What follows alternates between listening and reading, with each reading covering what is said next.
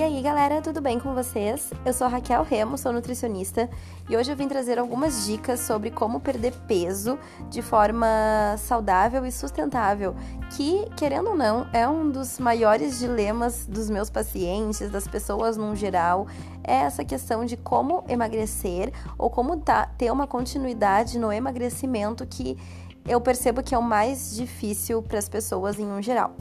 Então, a minha primeira dica é não comer com restrição. E por que isso? O que, que eu percebo uh, nas pessoas quando vão começar a fazer uma dieta, um plano alimentar? Elas querem muito cortar um determinado grupo de alimentos da sua refeição. Ou seja, tiram o arroz ou tiram o pão, vão cortar a carne, cortam algum grupo alimentar. E por que, que eu não acho isso indicado? Porque, por exemplo, se elas cortam esse tipo de alimento das suas dietas, é porque elas estão acostumadas a comerem isso. A partir do momento que tu te restringe, tu não come mais, tu não consome mais, até pode dar certo em um primeiro momento, mas depois a pessoa vai voltar a comer esse tipo de alimento. É muito difícil que ela mantenha para a vida inteira sem o alimento que ela era acostumada a comer. E até nem é saudável, né? Se falando assim em, uh, nos alimentos uh, como arroz. Uh, até carne, assim, não tem por que tu tirar 100% e radicalizar com uma ideia, né? Tu tem que ter um equilíbrio de nutrientes na tua alimentação diária, como proteínas, lipídios, que são as gorduras, e os carboidratos. Isso é um fato, tem que ter. Então, nunca é legal tu cortar 100% um grupo de alimentos e não é nem só a questão dos macronutrientes, que são esses nutrientes que eu acabei de citar, mas na questão até de outros tipos de alimentos, como por exemplo açúcar, hum, outro, outro grupo alimentar assim que talvez nem seja tão saudável como doces, alguma fritura. Não é legal tu fazer essa restrição, porque o que, que acontece? A partir do momento que tu te restringe, tu começa a pensar que tu não pode comer aquele alimento, que aquele alimento é proibido, que aquele alimento vai te causar algum mal. E aí tu começa a pensar que esse alimento é muito bom, né? Porque quando a gente faz a restrição e quando a gente sabe que aquilo ali não pode uh, ser ingerido, a gente começa a colocar aquele alimento como um, num patamar muito elevado. Por exemplo, ah, eu sou super acostumada a comer chocolate, vou fazer uma dieta e vou cortar 100%, nunca mais eu vou comer chocolate. E aí tu tá fazendo a dieta e tu vai começar a entrar num surto psicológico. Porque o que, que acontece? Tu cortou algo que te dava prazer. Então, assim, seguir um plano alimentar já não é algo que é muito fácil. E tu deixar de comer alguns alimentos que tu é acostuma, era acostumado também não vai se tornar algo fácil. E aí tu começa a supervalorizar aquele alimento que tu cortou. Só pelo fato de tu saber que tu não pode, que tá proibido e que vai te causar algum mal, tu começa a fazer uma supervalorização de um alimento que era só um alimento que te causava algum bem-estar, como o caso do chocolate, por exemplo, que é prazeroso, é uma forma de ter prazer na vida. E aí tu começa a supervalorizar aquele alimento, coloca ele num pedestal como se fosse o melhor alimento do mundo, da face da terra. E vai chegar uma hora que tu vai comer esse chocolate. Tu não vai aguentar ficar tanto tempo sem comer o chocolate. E por ter se restringindo tanto, por ter ficado tanto tempo sem comer e pensando que esse alimento é maravilhoso, quando tu for comer, tu vai comer pelo mundo inteiro de chocolate, justamente por aproveitar aquele momento. Então, aquela frase assim de que a restrição leva à compulsão é muito real. Então, assim, ó, o que, que eu indico é não se restringir quando tá num plano alimentar.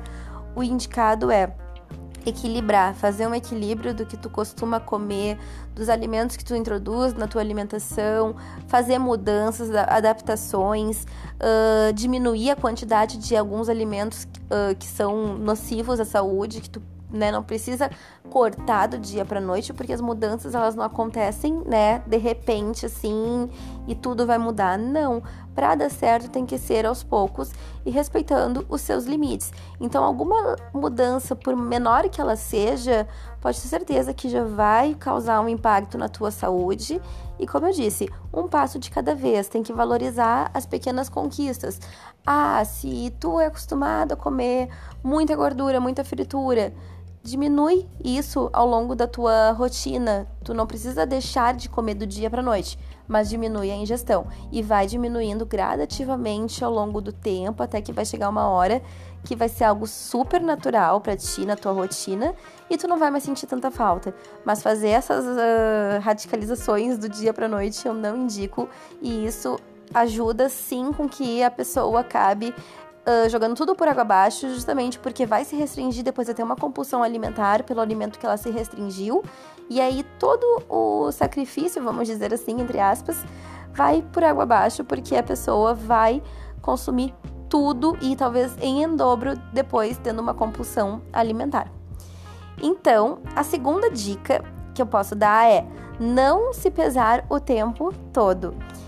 E por que isso. Outra coisa assim que eu vejo demais, demais. É que assim, nas primeiras semanas, talvez não tenha tanto resultado quando tu começa a fazer um, uma dieta. Então, tu não tá sentindo tanta diferença, talvez tu possa te sentir mais desinchado, que isso é normal, porque tu tá mudando a tua, a tua alimentação.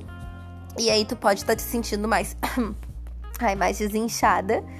E aí tu vai na balança, te pesa e na verdade não mudou nada, diminuiu algumas gramas. E aí tu pensa, meu Deus, fiquei todo esse tempo aqui me sacrificando, comendo certo, fazendo tudo direitinho e não perdi nada, só perdi tantas gramas. E isso pode acabar desmotivando. E aí tu vai pensar que tá sendo, né, um sacrifício, né, à toa, porque tu não tá vendo nenhum resultado. Então eu sempre digo assim: não se pesa. Te desliga dos números na balança, porque um número é só um número. Não quer dizer muita coisa. O mais importante é tu te olhar, tu te gostar, te sentir bem e valorizar isso e esquecer um número que uma balança diz. Tu não sabe se aquele número ali não pode estar associado com a musculatura, ganho de massa, se faz um exercício físico, pode haver, né? O, o desenvolvimento da musculatura e isso vai pesar na balança. Então, assim, não é legal se pesar. Eu sempre digo assim: se pesa no dia da consulta comigo, com a nutricionista, que vai poder conversar contigo, e daí dá para ter uma conversa e a gente pode também ver como é que. o porquê daqueles valores, o que, que aconteceu nesse meio tempo. E é assim, para aparecer realmente resultado só mais ou menos depois de um mês, fazendo assim um plano alimentar bem legal e seguindo direitinho que aí vai mostrar na balança a diferença. Até lá, realmente é difícil perceber alguma diferença e isso pode acabar desmotivando a pessoa e fazendo com que a pessoa não consiga seguir um plano alimentar justamente por não estar vendo resultados na balança no número. Só que isso não é o mais importante. Agora vamos para a terceira dica, que é fazer da base da alimentação alimentos in natura ou minimamente processados. O que, que isso significa? Que, que são os alimentos, primeiramente falando, uh, in natura ou minimamente processados? São os grupos de alimentos uh, que não passaram por algum, algum procedimento industrial, no caso dos alimentos in natura, que tu pega o alimento na sua forma natural e come direto. Então pode ser uma fruta que tu possa ter plantado, uma verdura que tu mesma plantou, né, fez ali a a plantação, pegou direto da fonte e comeu. Isso é um alimento in natura. Os alimentos minimamente processados são alimentos que passaram por um certo, um certo tipo de, de de procedimento industrial, mas para fazer com que o alimento fique limpo. Então, por exemplo, pode ser para limpar, para tirar algum resto de, de poeira, de pó, de qualquer substância que possa ter né, no alimento, mas que não tenha adição de nenhum aditivo químico, como uh, sal, açúcar, óleo. Então, o alimento não, não, não é transformado assim a sua, a sua composição nutricional nem química. Então, são os alimentos que a gente diz que tem que ser a base da alimentação. Exemplos de alimentos assim: verduras no geral, frutas no geral também. Carnes uh, são minimamente processadas. Carnes, uh, não digo assim todos os grupos de carnes. As carnes assim que tu só compra, por exemplo, uma bandejinha pronta no supermercado, que não tem adição de sal nem de nada. É só a carne que foi limpa e que tá ali no supermercado. Bebidas como sucos uh, naturais são alimentos minimamente processados. Água mineral também é minimamente processado. Por que, que a água mineral é minimamente processada? ela é minimamente processada porque ela passou num processo de industrial que elimina algumas substâncias, né, para limpeza da água. Então, ela é um alimento, uma bebida minimamente processada. Se tu for diretamente na fonte, na cachoeira lá e beber a água, ela já vai ser um alimento in natura. Então a gente diz que esses tipos de alimentos são os alimentos que têm que ser a base da tua alimentação. O que significa ser a base da alimentação? Significa que prioritariamente seja o que tu mais consome na tua rotina. Então não quer dizer que tu não vá consumir outros grupos de alimentos, mas que esses sejam, né, o principal, grãos, arroz, trigo, tudo que é mais natural tem que ser a base da tua alimentação. Então, a terceira dica que eu vou dar, a quarta, terceira, não. A quarta já. A quarta dica é não chutar o balde na primeira recaída que tiver. E essa, para mim, eu acho que é uma das mais importantes de todas, porque na minha experiência, pelo que eu vejo dos meus pacientes, quando eles não conseguem seguir um plano alimentar, geralmente a falha deles tá nessa, nessa questão. Por quê? O que, que acontece? Uh, muitos acabam chutando o balde né, em algum momento, e isso é extremamente natural. Isso faz parte, isso vai acontecer. Em alguma hora ou outra, a gente vai sair da nossa dieta e isso faz parte, isso é super natural. E o que, que acontece é que as pessoas acabam saindo né, da sua dieta num momento e acham que estragaram tudo, e aí querem chutar o balde, daí já pensam que foi tudo por água abaixo, e aí já pensam que ah, agora eu só vou começar na segunda, já estraguei com tudo mesmo.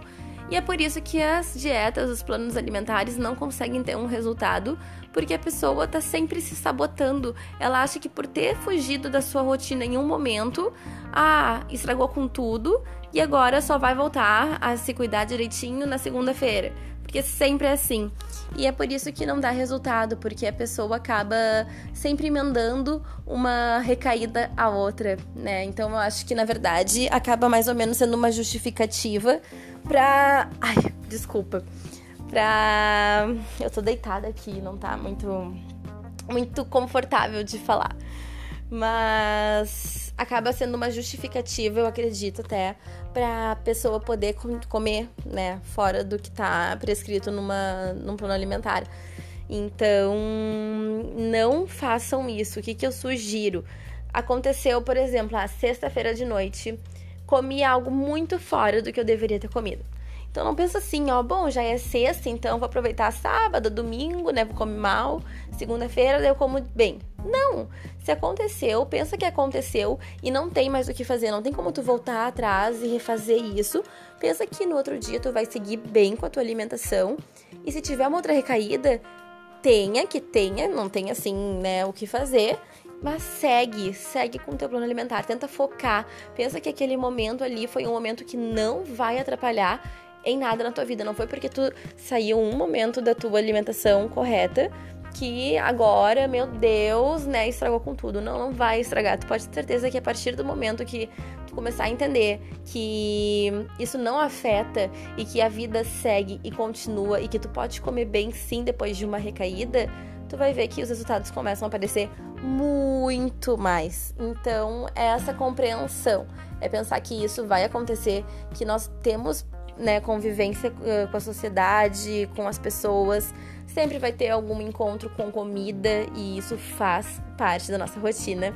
E a gente tem que aproveitar esses momentos, mas pensar que tu vai ir, vai aproveitar, vai comer o que tu tem que comer, tu tem esse direito, porque é bom, é um prazer da vida.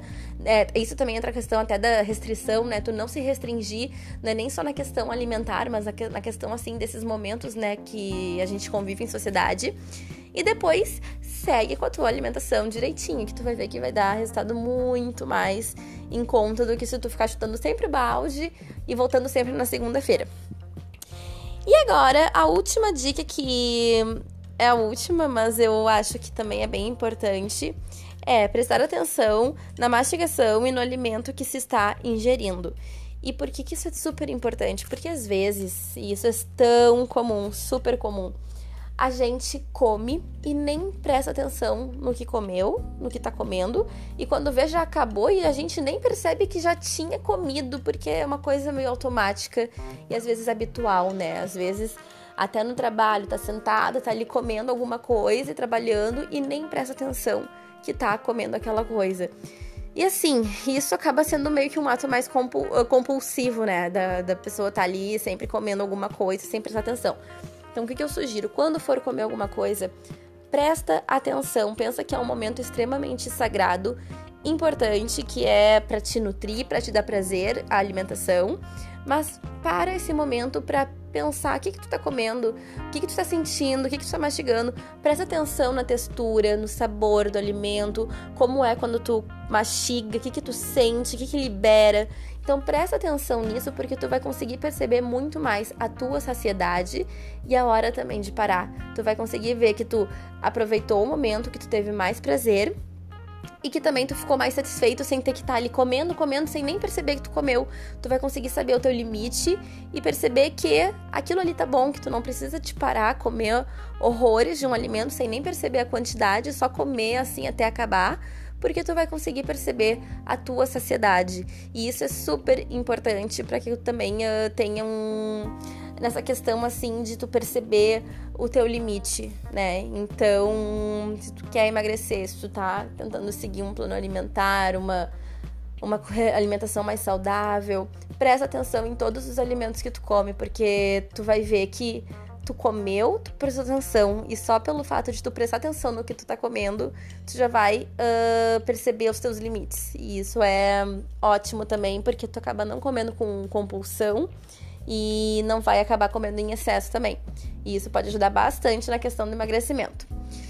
Em resumo, eu acho que eu falei mais ou menos os pontos principais do que, que eu sugiro, né, para conseguir ter um emagrecimento mais sustentável, para que um plano alimentar ele, né, funcione, porque eu digo assim que nós nutricionistas fazemos o nosso papel, né, nós conversamos com o paciente, vemos, vi, uh, observamos tudo que a pessoa faz, como é a rotina dela.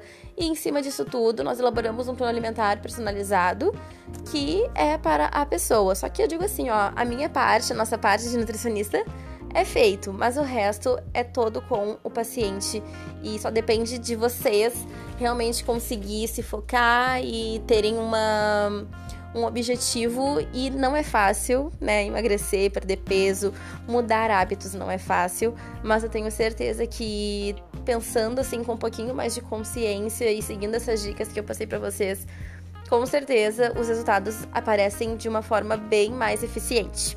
E é isso então, galera. Boa noite e até a próxima!